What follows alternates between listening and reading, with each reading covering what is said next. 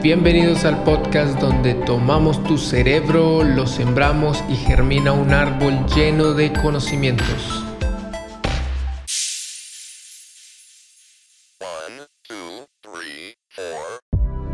Bueno, y ya ha finalizado el primer día del proceso formativo de la creación y continúa diciendo, y dijo Dios, haya firmamento en medio de las aguas y separe las aguas de las aguas. Las segundas palabras que Dios pronuncia son para dar creación al firmamento, el arco visible del cielo. El estado de la tierra era una gran masa de agua, como vimos anteriormente, y Dios decide separar las aguas y en medio de ellas crear la atmósfera. Luego continúa diciendo, e hizo Dios el firmamento y apartó las aguas que estaban debajo del firmamento de las aguas que estaban sobre el firmamento, y fue así. Llevó a cabo la formación del firmamento, separando las aguas, quedando unas aguas debajo y otras sobre la atmósfera. El siguiente versículo dice, y llamó Dios al firmamento cielo, y fue la tarde y la mañana el día segundo. Como hemos visto anteriormente, después de ese proceso formativo, Dios siempre da un nombre a su creación. En este caso, a esa separación de aguas le llama cielo y termina el segundo día de creación. Continuando dice Dios, Púntense las aguas debajo de los cielos en un lugar y aparezca la porción seca. Y fue así. Sigue hablando Dios, esta vez para que surja la tierra árida.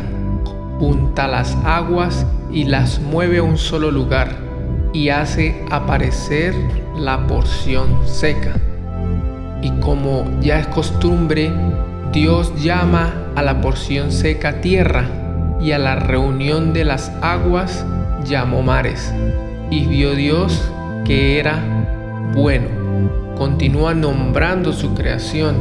A lo seco llama tierra y a la unión de las aguas llama mares y ve el resultado de lo creado y le agrada en gran manera. Continúa el escritor diciendo, y dijo Dios, produzca la tierra hierba verde, hierba que dé simiente, árbol que dé fruto, que dé fruto según su género, que su simiente esté en él sobre la tierra, y fue así. A la tierra no la dejó árida y seca, sino que le dio la capacidad de producir hierba verde brillante y no solo la hizo aparecer, sino que le dio las condiciones necesarias para su reproducción, la semilla. Surgieron árboles que daban frutos según su especie y naturaleza. Su semilla caería sobre la tierra para continuar su reproducción Dios crea la vegetación dando capacidades de reproducción a través de sus semillas únicas para cada especie.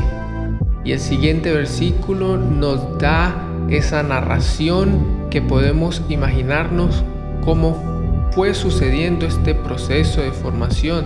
Y dice el versículo 12, y produjo la tierra hierba verde, hierba que da simiente según su género, y árbol que da fruto, cuya simiente está en él según su género, y vio Dios que era bueno.